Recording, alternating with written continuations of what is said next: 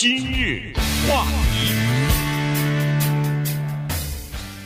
欢迎收听由中讯和高宁为您主持的今日话题。呃，今天呢，我们还是来聊一下中国大陆的这个呃人口问题哈，因为在中国呢。呃，礼礼拜一的时候，不是因为这个政府已经呃正式宣布了哈，说是每一对夫妻都可以生三个孩子了。但是呢，这里边有一个潜台词，一句潜台词就是是已婚的夫妻哈。所以呃，今天呢，我们就来讲讲另外一个现象，就是未婚的这个没有结婚的这个女子，她生了孩子以后，到底是不是可以呃申领政府的这个，比如说生孩子的呃生育补贴？因为有些城市呢，为了鼓励这个。呃，妇女生孩子呢，有这种生育补贴了哈，然后有的公司呢还有这个产假什么的。那么一个女性没有结婚，她到底可不可以享受这个呢？呃，每个城市都不一样。在今年呃年初的时候呢，上海市是呃规定说是不可以的哈，就是说未婚生子的这些女性，她是没有办法领取到政府的生育的补贴的，因为你在申请这个生育补贴的时候呢，是需要提供。结婚证的，那你如果没有结婚的话，你是单亲母亲，那当然，或者是婚婚前你就想要这个呃生产，呃，那你就得不到这个，你提不了结婚证，那你就拿不到这个呃这份这个等于是补贴了，啊、呃，但是呢，上海有一些。呃，单亲母亲呢就把这个事儿呢，等于是告到法庭上去了。尽管在过去的一段时间里边，这一说都是好几年了，一直没有打打赢这个官司啊。地方法院呃判他败诉，然后他上诉到高等法院，高等法院也是败诉。但是在今年差不多四月份的时候啊，哎，政府上海市政府呢突然是说，哎，现在申请的话，我们不需要女性提供呃结婚证明了，那就说明政策有所改变啊。所以呢，在上海的有一些单亲母亲呢，哎，上网呃什么的，果然就申请到了这个政府的生育的补贴。但是他们没高兴几天，那个旧的政策又开始回来了。对，我们看一下一个具体的故事啊，邹小琪的故事。尽管他在诉讼的过程当中呢，化名叫张萌，但现在呢，他公布了他的姓名叫邹小琪，四十多岁。我们设身处地的呢，站在他的角度想这个事情啊。二零一六年的时候，她和她男朋友啊分手了。可是分手的时候呢，发现问题，怀孕了。作为一个没有结婚的女性，她面临两个选择：生下来或者堕胎。当时她就决定生这个孩子。在中国，你没有结婚生孩子没有问题，没有犯法。但是你生孩子的时候，你不享受一个东西，叫做社保生育保险金。社保就是社会安全保障啊。生育保险金是干嘛的呢？生育保险金它提供了这么几个服务。第一呢，它是弥补你在休产假时候的工资方面的损失。同时，我们也知道，一个女性要生孩子，她这个过程当中有很多的花费，包括到最后。要到医院里把这个孩子生下来，所以所有的这些呢，叫做医疗待遇，也是由生育保险金所支付。所以，对于张萌或者邹小琪这两个是一个人啊，对于他来说呢，就是这两个选择，一个是生下来，一个是不生。他决定生了，那马上又出现下一个问题，就是他是拿不到生育保险金的。在上海以及在中国绝大多数的地地方。都不给未婚女性提供这个服务，那么这个时候呢，他就把上海市政府给告到法院上去了。他是说，我为什么不享受生育保险金？应该一视同仁，已婚和未婚这不是一样吗？我们都是女人，对不对？我们都生了孩子，对不对？那为什么可没有呢？于是就一一直败诉呢，败诉了两年。那么后来突然之间，在今年四月份的时候，上海有一个规定修改了以后呢。他又拿到了，拿到了这张支票，但是大概几个礼拜吧，突然之间又改回去了。再往下一问，说怎么回事啊？哦，说是因为没有接到上面的通知，就上海市政府说没有接到上面，上面那就是中央了，啊，没有接到这个通知。等于我们小有点自说自话，所以我们只好把过去那个修改回来。他现在不知道他已经收那个支票要不要退回去，他不知道这个问题。但是这个只是一个问题的开头啊。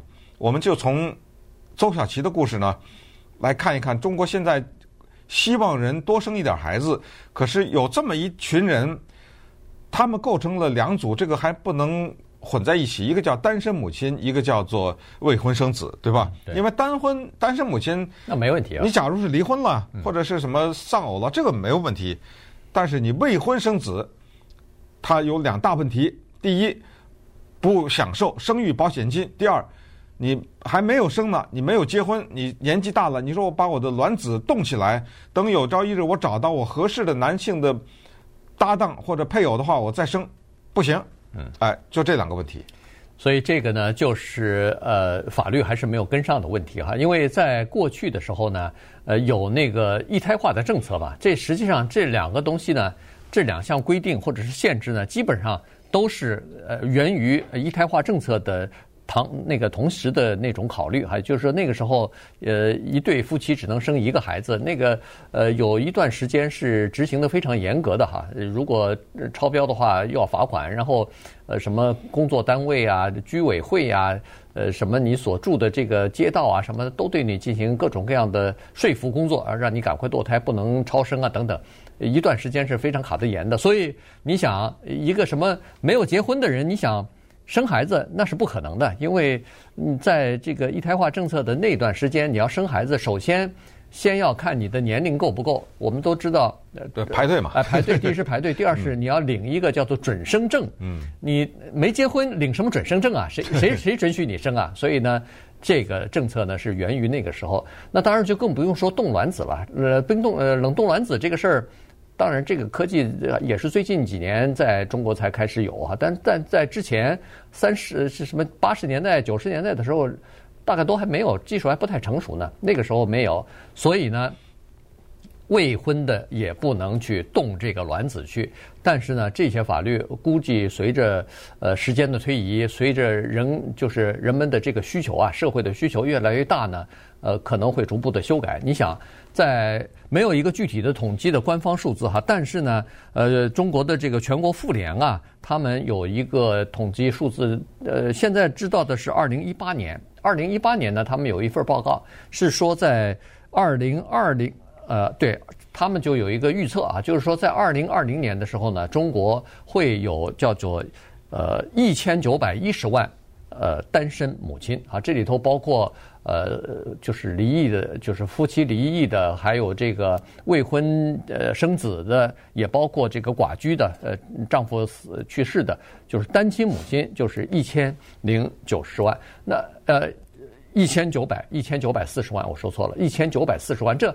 一千九百四十万单亲母亲，这在比很多国家的那个人口是全部人口还多呢。对，而且呢，造成这个现象，它跟另外一个得搭档这个数字，就是中国结婚的人越来越少。二零二零年八百一十万，咱们是不是昨天才讲过哈？二零二零年是八百一十万，这个创造了一个什么新低呢？上一次比八百一十万多的时候是二零零三年，这一晃十八九年过去了，对不对？突然之间出现了一个。十几将近二十年前的一个新低，这个情况引发焦虑，因为不结婚，他的下一个就是不生孩子啊，对不对？肯定的，这是挂在一起的。可是呢，我们想这么一个问题，总是有政策和对策的特别的经典的做法，就是老百姓在中国大陆说的所谓的“行婚”，“行”就是形式的“行”，“婚”就是结婚的“婚”。什么叫行婚呢？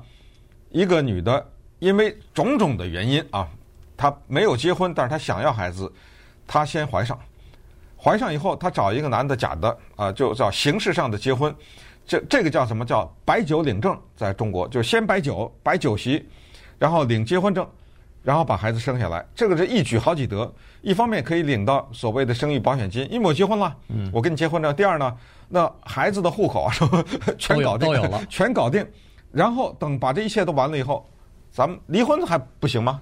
对不对？离婚也没犯法呀。当然背后可能有些交易，形婚在中国也是一个社会现象。但是呢，后来又发现新的问题，形婚下面就有男人的敲诈，有些男的我们叫做不上道，知道吗？已经拿了钱了，这个都已经双方谈好的，但是后来等那个孩子生出来以后，他觉得这里有敲诈的机会，他就说再要一笔啊，或者什么之类的，等等，也产生一些社会悲剧。那么接下来我们就来看一看啊，一个在中国没有结婚的女性，同时她又想冷冻卵子，同时她又是同性恋，她蒙受的什么样的传统、文化、经济、社会、政治的压力？今日话题。欢迎继续收听由钟迅和高宁为您主持的今日话题。呃，《纽约时报》有报道哈，是就是对这个中国的人口政策的问题呢，有一些呃这个各方面的这个呃评论或者是报道吧。那么呃刚才说的这个未婚生育的这件事情，以及。呃，就是没有生没有生育，但是要冷冻呃，没有结婚，但是要冷冻这个卵子的这个事儿呢，呃，都有报道哈。这个呃，在《纽约时报》当中呢，就是有他说了这么一件事儿啊，就是在北京工作生活的一位三十一岁的女性，叫做徐早早，她是呃，算是一个自由职业者吧，是一个编辑哈，一个不知道什么刊物的一个编辑吧。她呢就想说是三十一岁还没结婚。同时呢，也没有什么，现在也没有找到对象呢。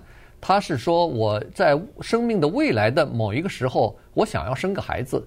我不管是结婚还是不结婚，我都想生个孩子。那么现在三十一岁了，也可能再过几年，那几年以后可能卵子就不够健康了。于是呢，他就想趁自己年轻的时候呢。把卵子先冷冻起来，那这样以后，呃，哪怕到了三十八九岁或者四十岁，我想生的时候，既然依依然都可以有一个年轻的、有活力的这个卵子。所以呢，他到首都医院的这个妇产科医院去进行先咨询，然后要求医生给他做这方面的这个，也不叫治疗吧，就是帮他去冷冻卵子。但是人家医生一问，他是既没有结婚证，也没有男朋友，是一个单身的。年轻的有男朋友不行啊，有男朋友，男朋友，我瞎编一个，我就说这个人是我男朋友，不行啊，呃，必须得有结婚证，嗯，但是呢，他没有结婚证，所以呢，在这种情况之下，医生是说，您现在的这个卵子非常健康，没问题，不用担心，赶快找个男朋友，结了婚以后，我们就给你做这个手术。是，呃，他呢是两个医疗机构啊，一个是首都医大，这个首都医大呢给他做的检查，然后。告诉他他的卵子非常健康，但是他去北京妇产科医院要进行这个事情的时候呢，遭到拒绝，所以他告的是北京妇产科医院。这个里面又变成了一个诉讼，这个事儿值得说一下了哈。就是说政府的考虑是什么呢？就如果一个没有结婚的女的，她把她的卵子冻了，就怎么了呢？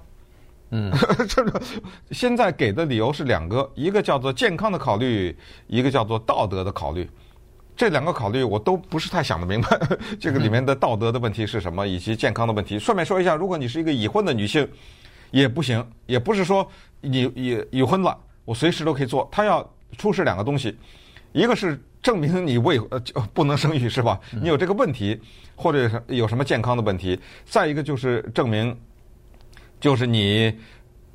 呃，就你跟那个你的先生之间曾经做过治疗还是怎么？反正他也是要提供一些证据。他，他是说你或者是现在要接受某一类的治疗，嗯、这一类的治疗可能会影响你以后的生育。哦、你有别的病啊？对，有别的病在接受治疗或者药物的时候，可能影响你的排卵，或者是可能呃，比如说是影响你未来的生育。所以呢，在这种情况之下，你是可以在做治疗之前提前。